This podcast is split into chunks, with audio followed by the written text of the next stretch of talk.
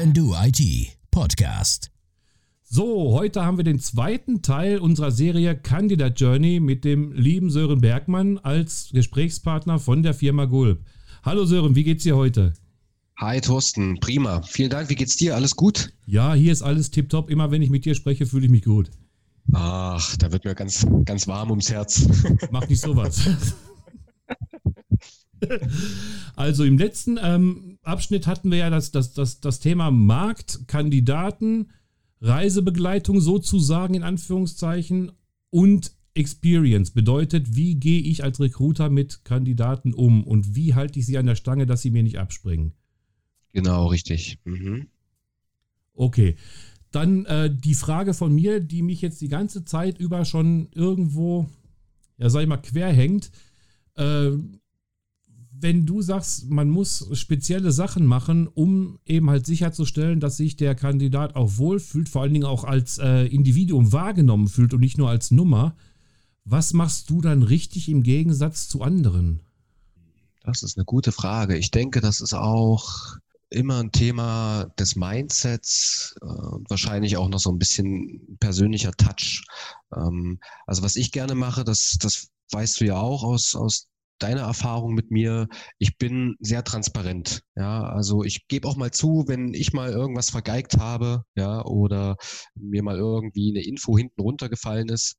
Ähm, aber ich glaube, diese Transparenz ist ein ganz wichtiger Punkt. Ähm, ich gehe auch nicht, gehe auch nicht irgendwie abgehoben ähm, auf, auf einen Kandidaten zu, ähm, sondern habe das eigentlich so, dass ich ein offenes Gespräch führe, um mir natürlich auch ein Gefühl abzuholen, beziehungsweise auch ähm, Fragen, Fragen mir zu notieren, die ich äh, gerne auch mitnehme in ein nächstes Gespräch, beziehungsweise auch, wo ich dann sage, okay, das sollten wir vielleicht den Kunden auch nochmal fragen.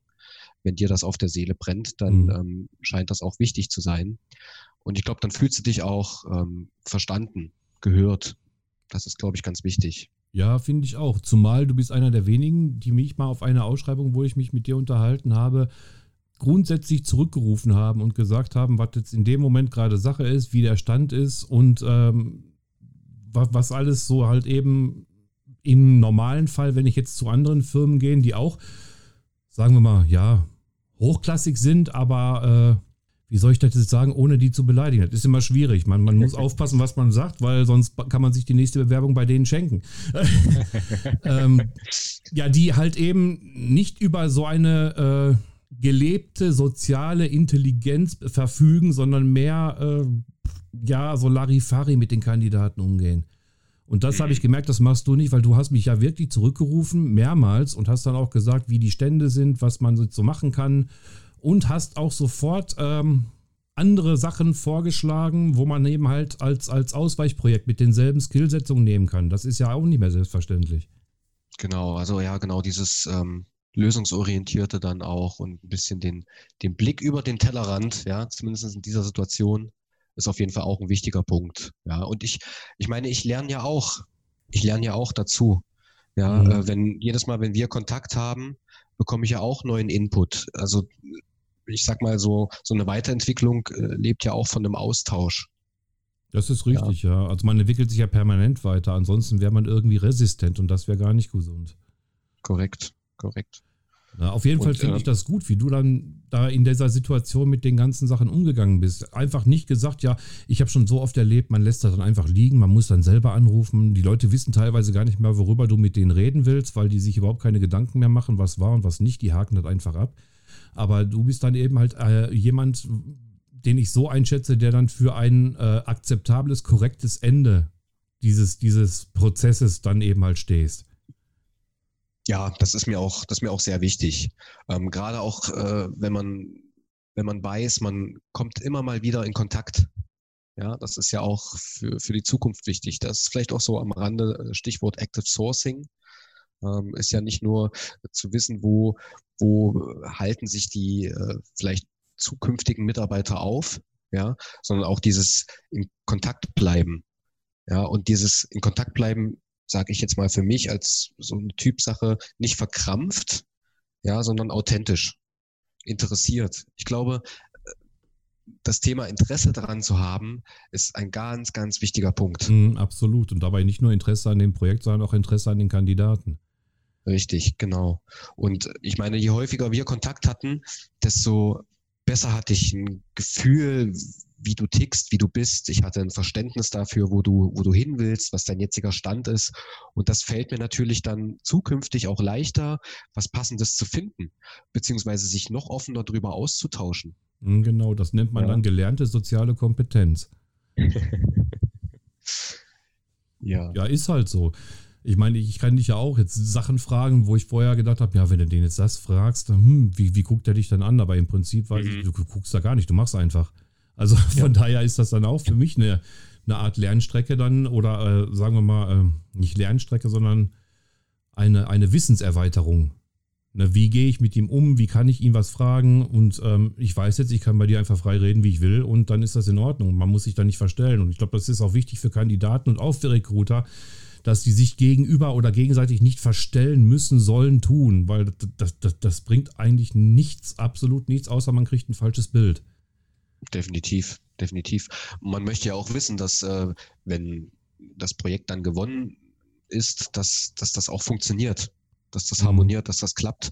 Beziehungsweise wenn irgendwo ein Problem ist, möchte ich ja auch, dass du dann auf mich zukommst und sagst, äh, du Sören, hör mal, hier, da und da ähm, bräuchte ich mal einen Rat, einen Tipp. Ja.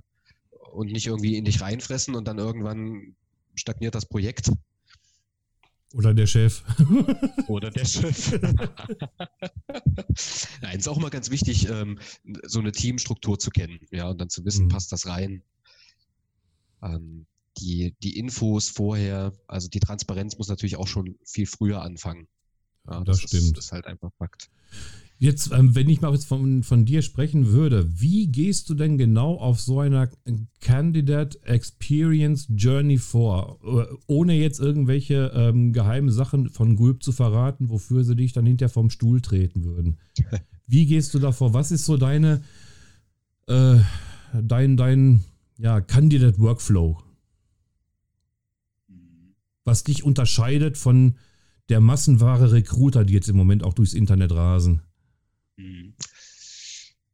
Ich, ich würde sagen, definitiv erstmal auch das Interesse. Äh, das Interesse an dem, was, was, was wird gesucht, ähm, wie, wie ist dieser Job entstanden. Ja, also mir frühzeitig alle Infos abzuholen, ähm, um quasi auch diese Transparenz weiterzutragen oder auch diese stille Post ähm, ein bisschen auszuschließen. Ja, weil ich sag mal auch, auch wenn ich jetzt aktuell vielleicht bei einer Agentur arbeite, haben äh, Inhouse-Recruiter, die direkt beim Unternehmen arbeiten, die gleiche Herausforderung. Ja, ähm, beziehungsweise wenn es noch nicht mal Recruiter sind, gibt es Fachbereiche, die ihren Bedarf in den Einkauf, zum Einkauf geben und der Einkauf eventuell noch einen Katalog hat. Und dann haben wir so eine, so eine Kette und zum Schluss kommt vielleicht gar nicht das an, was eigentlich benötigt wird. Ja, und da sollte das Interesse frühzeitig da sein, um in den Austausch zu gehen, äh, um sich wirklich alle wichtigen Punkte abzuholen, beziehungsweise vielleicht auch ähm, dem Bedarfsträger, sage ich mal, ein Bild zu verschaffen, wie der aktuelle Markt aussieht zu dem, was gesucht wird, was benötigt wird, um das Bild noch weiter schärfen zu können. Mhm. Ja, damit ich vielleicht auch dich, wenn ich dich anspreche, dich nicht irgendwo vielleicht aufhalte mit Sachen, die im Vorfeld vielleicht schon gar nicht äh, zielführend waren, weil irgendwelche Infos fehlten. Mhm. Ich wurde auch schon mal akquiriert. Ähm, du weißt ja, ich bin jetzt nicht gerade ein Junior, äh, es sei denn, man will man aus mir natürlich Prinz Charming machen, aber äh, das wird so nicht funktionieren. Ich kriege öfters ähm, Anfragen für Junior-Projekte. Und ich habe mir da mal äh, einen riesen Kopf drum gemacht, was zum Teufel veranlasst die mich mit 47 als Junior? Und dann habe ich herausgefunden, es ist die Zahlung. Ein Junior Korrekt. verdient mhm. weniger als ein Senior und das bis zu 30 Prozent. Ja, das ist auch, auch ein Punkt, ähm, den können wir gerne nochmal aufgreifen, ähm, was so Stellenbeschreibungen betrifft. Äh, oftmals ist es natürlich so, dass äh, in der Headline oder im, im Titel die Rolle, ja, die Funktion äh, meistens den, äh, den Preis ver verrät. Ja. Und unten in der Beschreibung liest man sich dann äh, den Text durch und denkt sich, also das passt doch gar nicht zusammen. Ja, das ist genau, genau Mhm. auch der Punkt. Also das lese ich auch. Ich lese auch so viele Stellenanzeigen, wo man sagt, also ähm, zum einen hätte man gar nicht vom, vom, vom Titel oder von der Rolle, hätte man gar nicht auf, auf die ganzen Aufgaben schließen können und umgedreht. Mhm. Irgendwas beißt sich da immer. Ja, und oft ist es natürlich so, dass man versucht, über die Funktion, unabhängig von den Aufgaben, äh, den Preis zu steuern. Mhm. Ja, Besonders das, äh, fällt mir das auf, wenn ich so lese, Projektmanager für äh, Windows, bla bla bla, und darunter sehe ich dann SAP 4 HANA. Mhm. Genau, korrekt. Weil wenn Richtig. Sie Projektmanager für SAP suchen, da können Sie nämlich gleich mal 500 pro Tag draufrechnen und so ist das dann nicht. Also so stelle ich mir das vor. Ja, ist richtig. Also ich glaube, das ist auch so ein aktuell zunehmender Trend, ähm, dass man einfach immer mehr, immer mehr reinbaut in die Beschreibung. Mhm. Ähm, wir hatten das beide mal in einem, in einem Gespräch am Rande, kann ich mich erinnern, Mhm. ähm, wo, wo wir auch gesagt haben oder festgestellt haben, ähm, dass man eventuelle, ähm, eventuelle Managementfehler, sage ich jetzt mal so, unten versucht auszubaden. Ja, also es, es wird immer mehr, immer mehr mit reingenommen. Mhm. Ja, ähm, früher, früher war das noch so, ähm, ich habe dir eine neue Aufgabe gegeben und damit bist du quasi, hast du ein Upgrade erfahren, du bist aufgestiegen. Genau. Und seit, seit längerem ist das ja schon so, dass die Aufgaben nur noch in die Breite gehen. Das heißt, du verdienst dasselbe, du bleibst in derselben Position, aber du übernimmst mehr Aufgaben. Das ist richtig. Breite. Und wenn du die nicht kannst, dann ist meistens der Job weg. Das ist nämlich noch das Richtig. Größte. Genau. Oder was auf jeden Fall immer passiert, äh, irgendwo leidet die Qualität. Das Ja. sehe ich auch so. Genau. Und da sind wir wahrscheinlich auch wieder beim, beim Punkt ähm, Candidate Journey und Candidate Experience. Ja, weil wenn ich schon irgendwo ähm, die breite Aufgaben habe, äh, leidest du im Endeffekt als Kandidat drunter.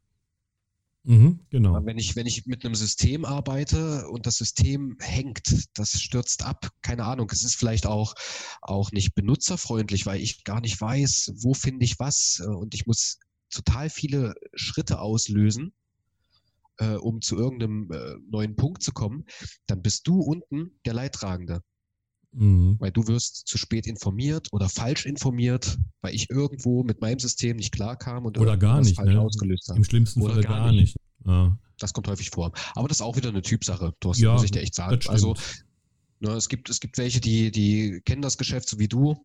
Die sind entspannter, die wissen, manchmal dauert das, gerade auch je größer der, der Kunde, ja, vielleicht ein Konzern. Ähm, und dann gibt es natürlich welche, die sind da auch so ein bisschen pushy und ähm, aber auch die muss man abholen. das also auch, auch da ähm, gilt es immer wieder drauf einzugehen. Das ist ja auch das Schöne an dem Job. Du Ja. hast mit so unterschiedlichen Menschen zu tun.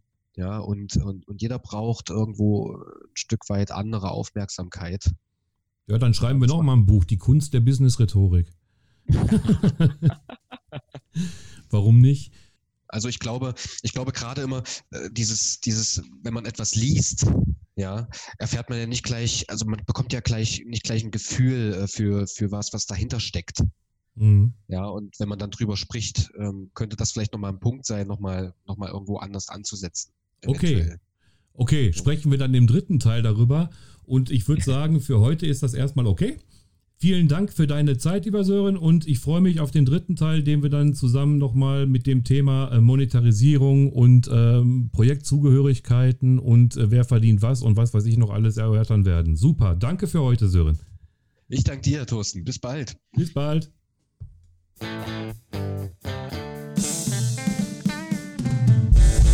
Sie hörten den Can Do IT Podcast für Projektmanagement und digitale Transformation. Folgen Sie uns zum Beispiel auf LinkedIn mit dem Hashtag CDIT Podcast. Www.candoit.ch Verantwortlich Thorsten Hollerbach. Technik koppert.de